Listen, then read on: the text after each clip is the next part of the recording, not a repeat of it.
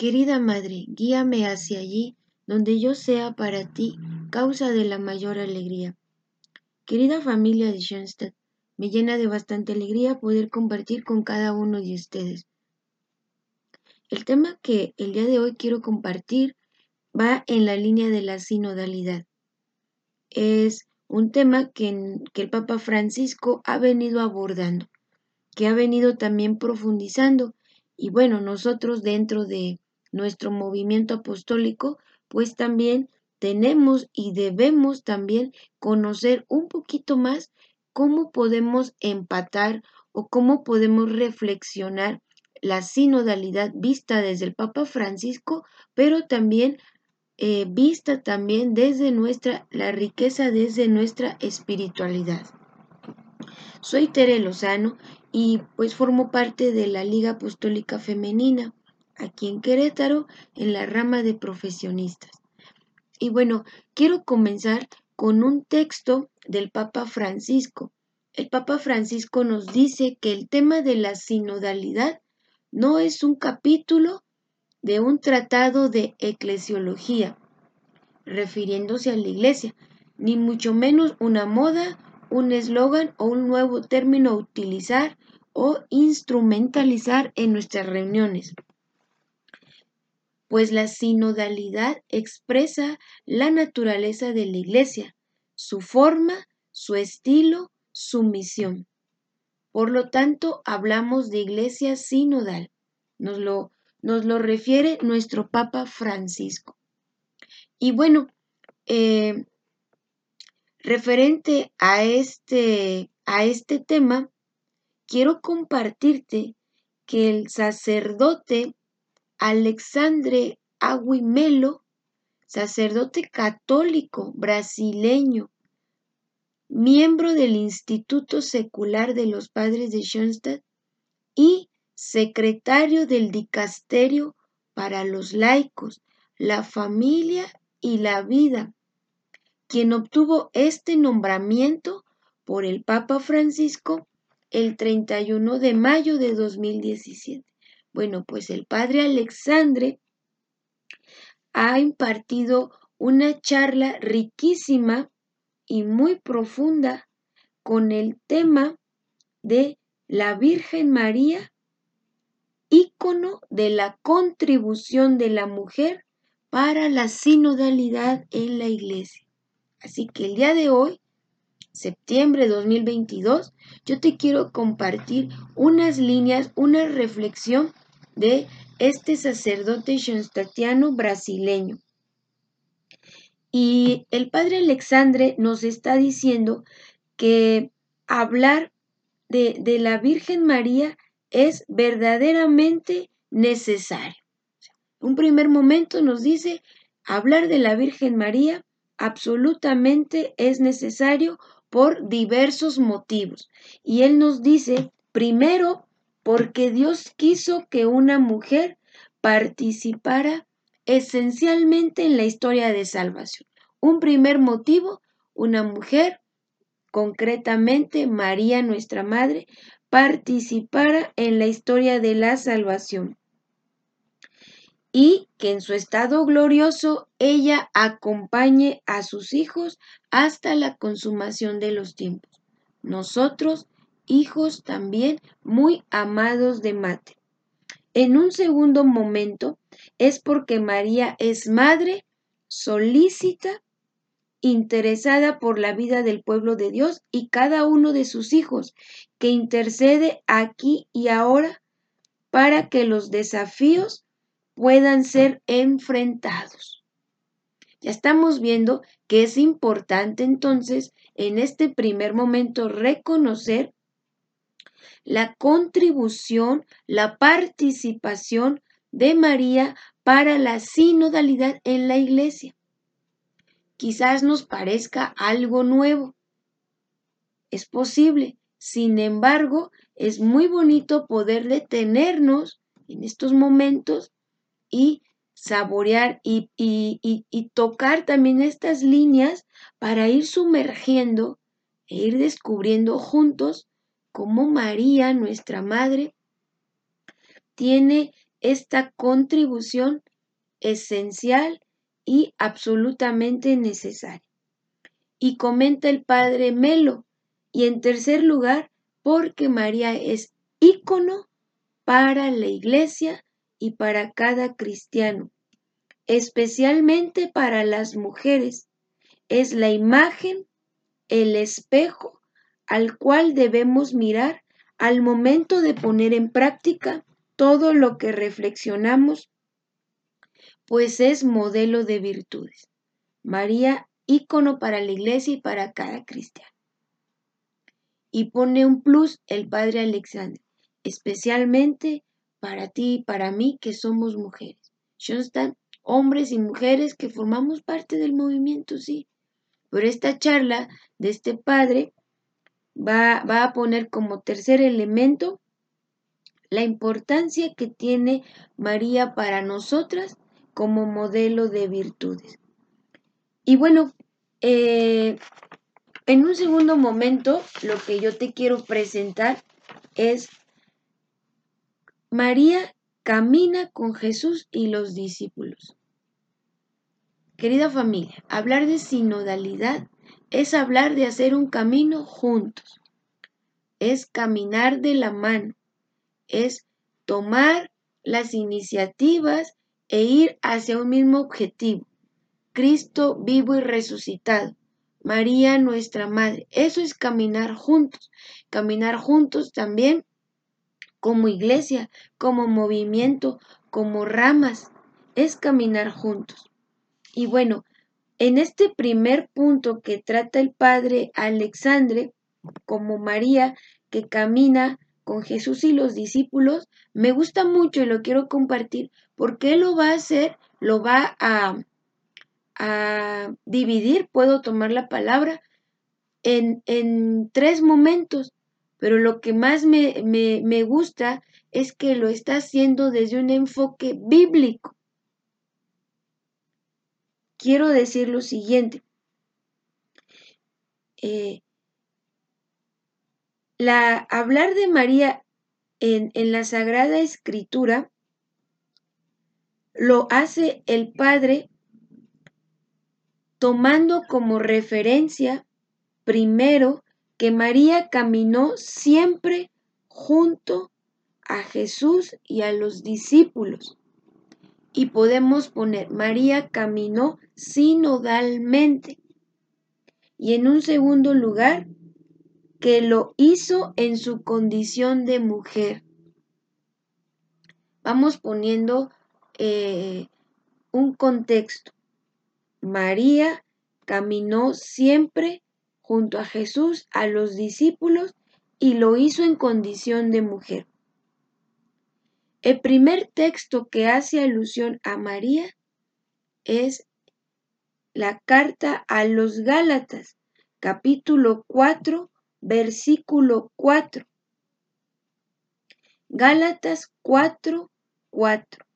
Cuando vino la plenitud del tiempo, Dios envió a su Hijo, nacido de mujer, nacido bajo la ley, a fin de que redimiera a los que estaban bajo la ley, para que recibiéramos la adopción de hijos. Es palabra de Dios. Gálatas 4:4. En este texto, María viene presentada justamente y solamente como mujer. Cuando dice, Dios envió a su Hijo nacido de mujer. En este texto aún no se menciona el nombre de María, pero ella aparece como signo de pertenencia de Jesús a la raza humana, porque Jesús, Dios envió a su Hijo que nace de una mujer de María y colaboradora en nuestra adopción como hijos adoptivos de Dios. La mujer de quien nació el Salvador tiene por tanto una misión salvífica de colaboración. quiere decir que María coopera con Dios, con su Hijo Jesús, con nosotros, con la humanidad redimida por Jesús.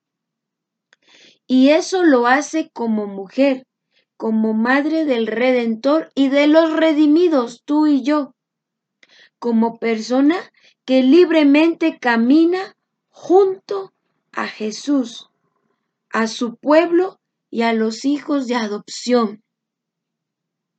María es mujer sinodal desde el primer texto bíblico que hace referencia a ella. Carta a los Gálatas fue escrita antes de los evangelios. Por eso el padre Alexandre cita que María es mujer sinodal desde el primer texto bíblico que refiere a ella. Pues de hecho ya en el libro del Génesis se había indicado proféticamente que la salvación dependería de la cooperación de una mujer.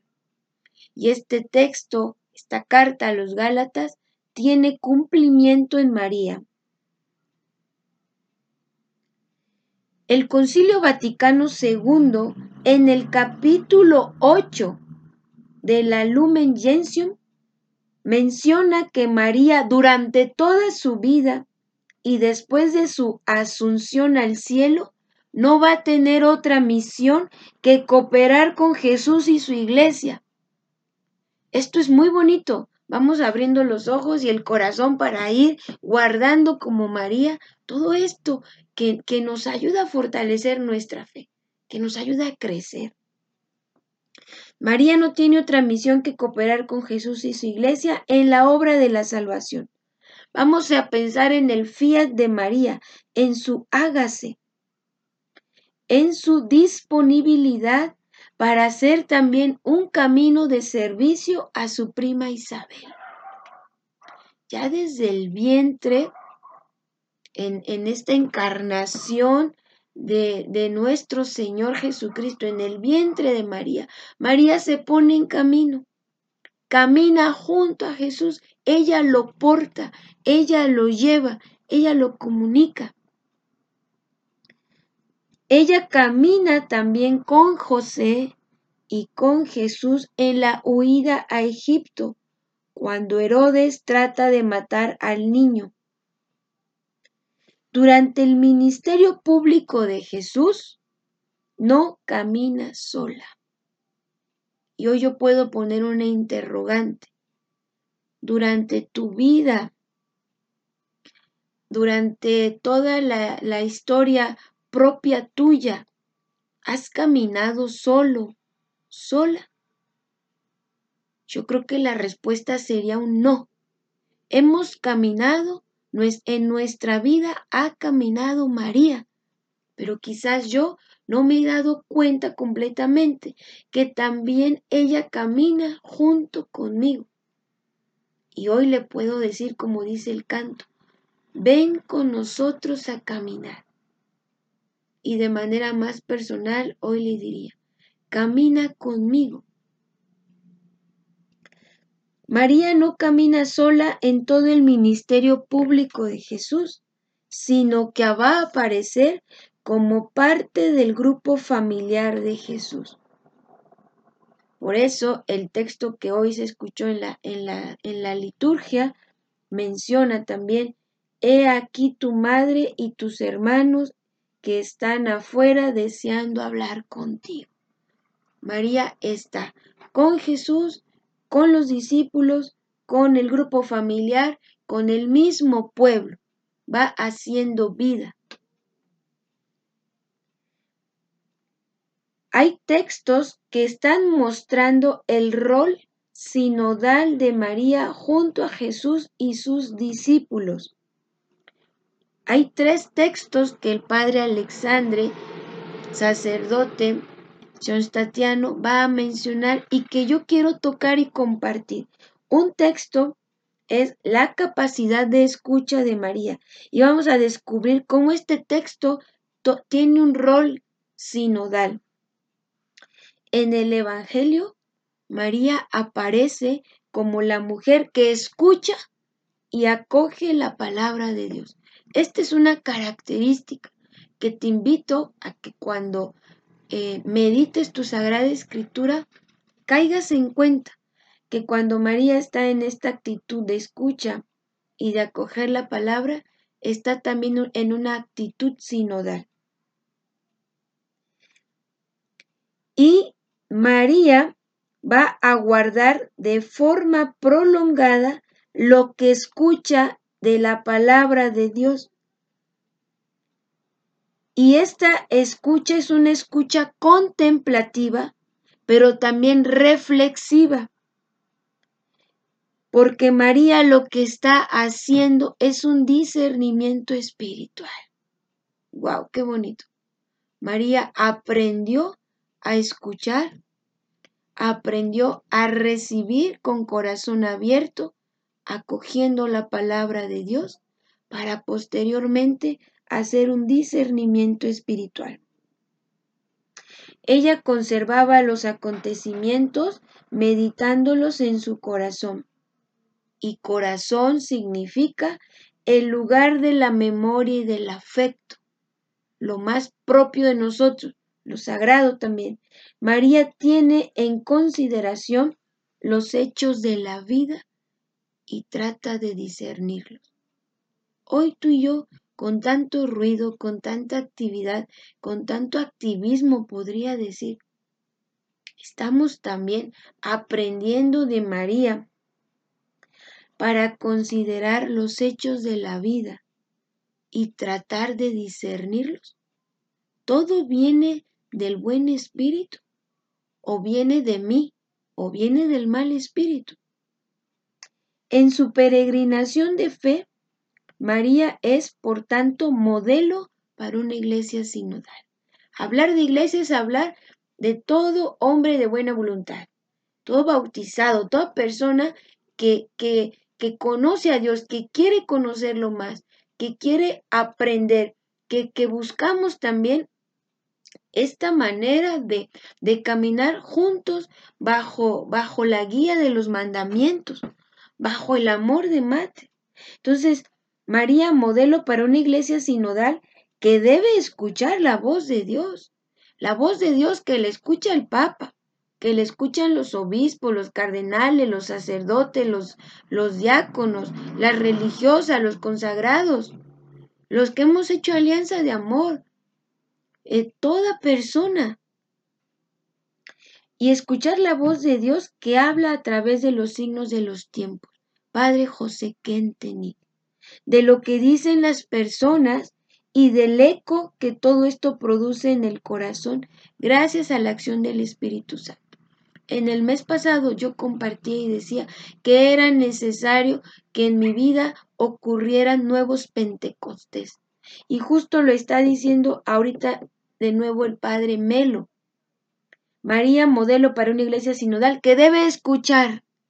Todos necesitamos aprender a escuchar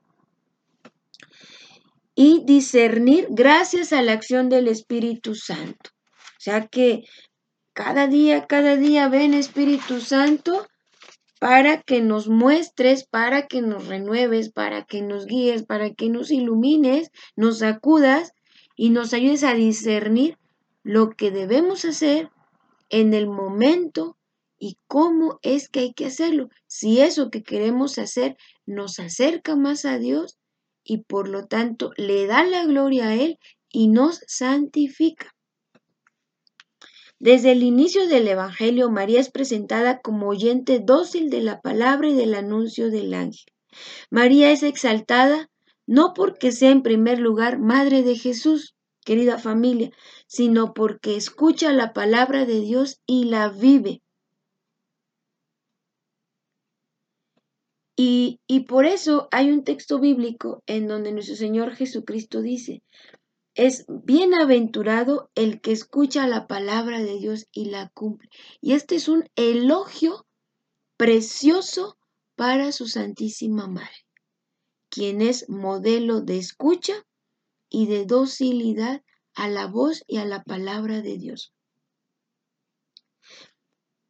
En otro momento, además de que María eh, tiene la capacidad de escucha, también el padre Alexandre nos va a citar como texto María en las bodas de Caná y vamos a descubrir cómo este texto también es un texto donde María tiene un rol sinodal. Pido al Espíritu Santo que vaya siendo lo más clara posible para ir compartiendo y disfrutando.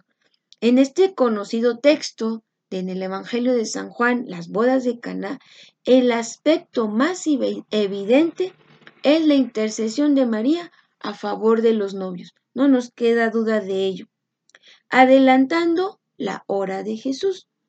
María es la mujer atenta que escucha y cuida de la realidad de los novios y de sus necesidades, pues ella camina junto a los hombres y mujeres en sus diferentes realidades. Lo decía minutos atrás, si tú y yo tomáramos conciencia de que nuestras realidades camina María, seguramente nuestras vidas fueran diferentes, tuvieran sabor, estuvieran llenas de, de, de, más alegría, de, más generosidad, de, más eh, entrega, de más entusiasmo. María aparece como la mujer que sabe ver la realidad y con sensibilidad femenina se da cuenta de las cosas y actúa. No se queda en comentar con los otros lo que está pasando, sino que hace lo que está en su mano. Tú y yo hacemos lo que está en nuestras manos o hay omisiones por no hacer lo que podemos hacer. Se percibe entonces su capacidad de escucha de la realidad, que debe ser acogida como es y discernida para descubrir en ella la voluntad de Dios. Aquí pienso en el Padre Kenton, que nos dice, hablar de santidad es también hablar de hacer la voluntad de Dios. Pero hay otro aspecto en el texto de las bodas de Cana que normalmente no es muy percibido. Vamos a descubrirlo. María camina con Jesús y con sus discípulos, ayudando a despertar la fe de estos últimos en Jesús. Fíjate qué padre. María está atenta a las necesidades de los novios, wow, pero también está atenta a las necesidades de los discípulos. María quiere suscitar quiere despertar esa semillita de fe de los discípulos. Y bueno, en el Evangelio de Juan no se menciona el nombre de María, se menciona que ella es la madre de Jesús y Jesús le va a decir más adelante mujer. Le está dando el lugar que le corresponde. Es decir, no aparece como persona aislada. Es siempre indicada por su misión salvífica. Y la misión salvífica de María se resume en estas dos hermosas palabras. María es mujer y es madre. Además, en este texto María es la primera en ser mencionada. Es ella que va a la fiesta y también Jesús fue invitado con sus discípulos. En la iglesia sinodal, María precede. María va por delante, pues, en el camino de la iglesia. ¿Para qué? Para abrir el camino a Jesús y a los discípulos. ¡Wow! Gloria a Dios. Quiere decir que María va por delante. En tu vida y en mi vida, María camina por delante y abre camino a Jesús. Aquí pienso en una alianza de amor. Sin embargo, después que ella indica, después que ella indica, Jesús a los demás le presenta entonces las necesidades de la gente e indica a los sirvientes que hagan todo lo que les diga. María se retira y deja que Jesús domine la escena. Pues Él, Jesús, es el protagonista de la salvación. No lo perdamos de vista. María está colaborando. María está participando activamente.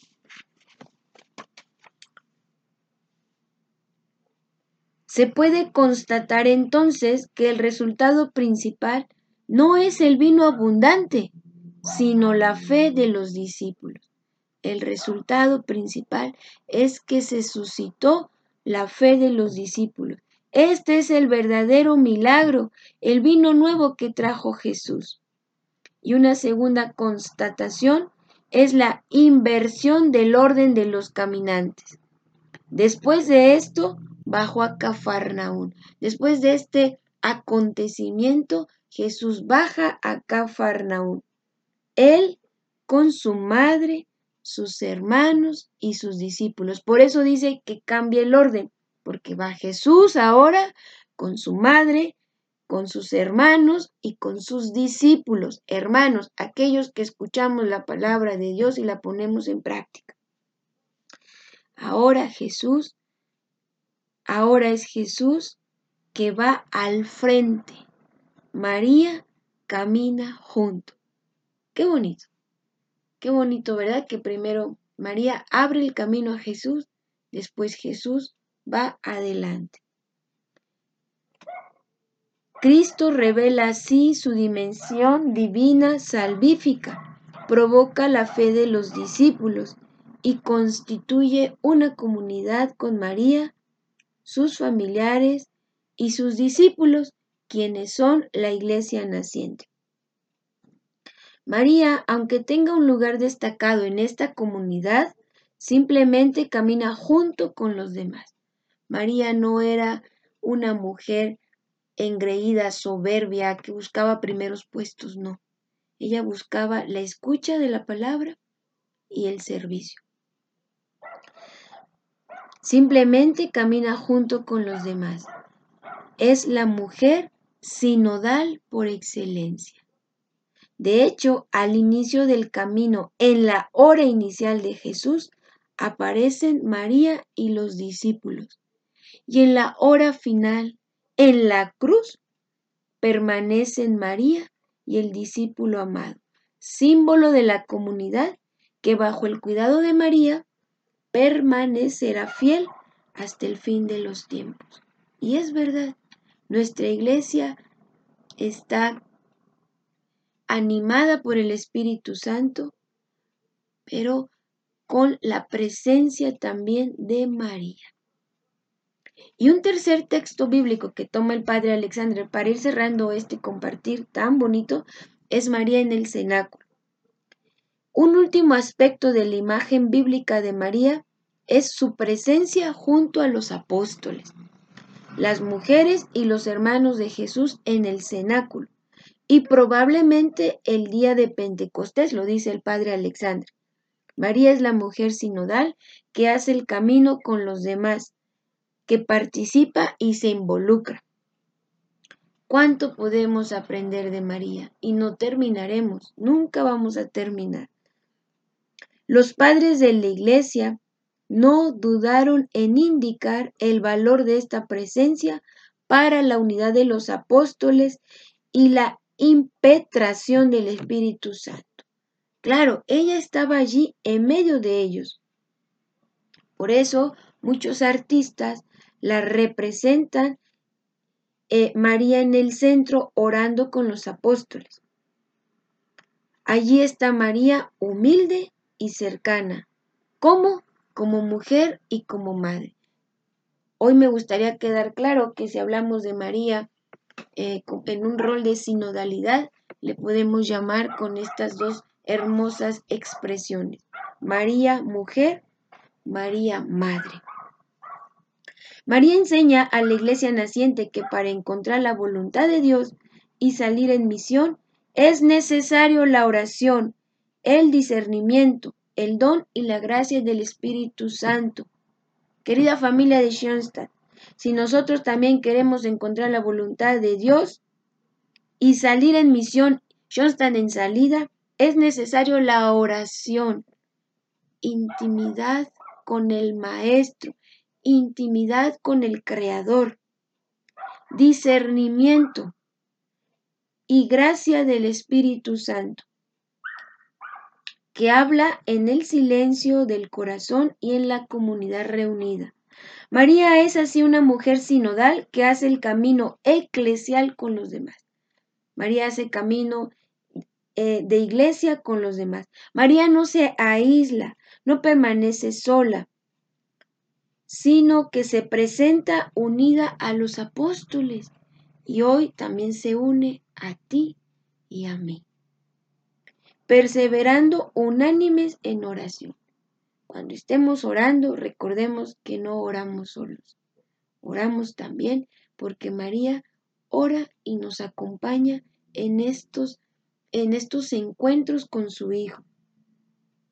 María está allí, como siempre, humilde, cercana, como mujer y como madre, acompañando a la iglesia desde su experiencia de Dios.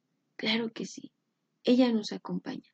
No caminamos solos. Por eso el Papa Francisco cuando iniciaba este, esta reflexión decía, o dice Papa Francisco, es que eh, hablar de sinodalidad no es algo nuevo, nos lo comenta él. No, no es algo nuevo, es, es, es, es hablar precisamente de la naturaleza que tiene nuestra iglesia. Y bueno, el eh, Papa San Juan Pablo II, en, su, en su encíclica mariana, nos, nos, enseña que después de los acontecimientos de la resurrección y de la ascensión, María, entrando con los apóstoles en el cenáculo a la espera de Pentecostés, estaba presente como madre del Señor glorificado. Era no sólo la que avanzó en la peregrinación de la fe, y guardó fielmente su unión con el Hijo hasta la cruz, sino también la esclava del Señor, el hágase en mí, entregada por su Hijo como madre a la iglesia naciente. He aquí a tu madre. Testamento de nuestro Señor Jesucristo antes de morir. Así, por tanto, empezó a formarse una relación especial entre esta madre y la iglesia y esta encíclica es Redemptoris Mater numeral 40. Bueno, yo estoy maravillada con este hermoso compartir. La verdad que podríamos continuar. Y con el Espíritu Santo en medio del pueblo siempre está María. Ella reunía a los discípulos para invocarlo. Y así hizo posible la explosión misionera que se produjo en Pentecostés. Y hoy gracias a toda esta presencia y a este sí de Mamá María, hoy tú y yo estamos aquí. Hoy tú y yo compartimos la vida y compartimos la fe. Pues querida familia de Schoenstatt, hoy me gustaría pues invitarte a, agradecer. Hoy me, la invitación sería agradecer. ¿Qué vamos a agradecer? Desde nuestra vida y agradecer a mí me gustaría que, que lo hiciéramos de manera más consciente, recordando también a lo largo de nuestra historia y nuestro libro de vida los momentos en los que María nos ha acompañado y elevar una oración de agradecimiento a Jesús, a Dios Padre, a Dios Hijo, a Dios Espíritu Santo y también a Mate por este caminar junto a nosotros. Esa es la invitación que me gustaría hacerte. Y pues como lo comento en cada compartir, ¿verdad? Pues pedir que, que lo que aquí yo puedo compartirte, pues sea para la mayor gloria de Dios y también para la santificación de cada uno de nosotros. Querida Madre, guíame hacia allí, donde yo sea para ti causa de la mayor alegría. Padre José Kentenich.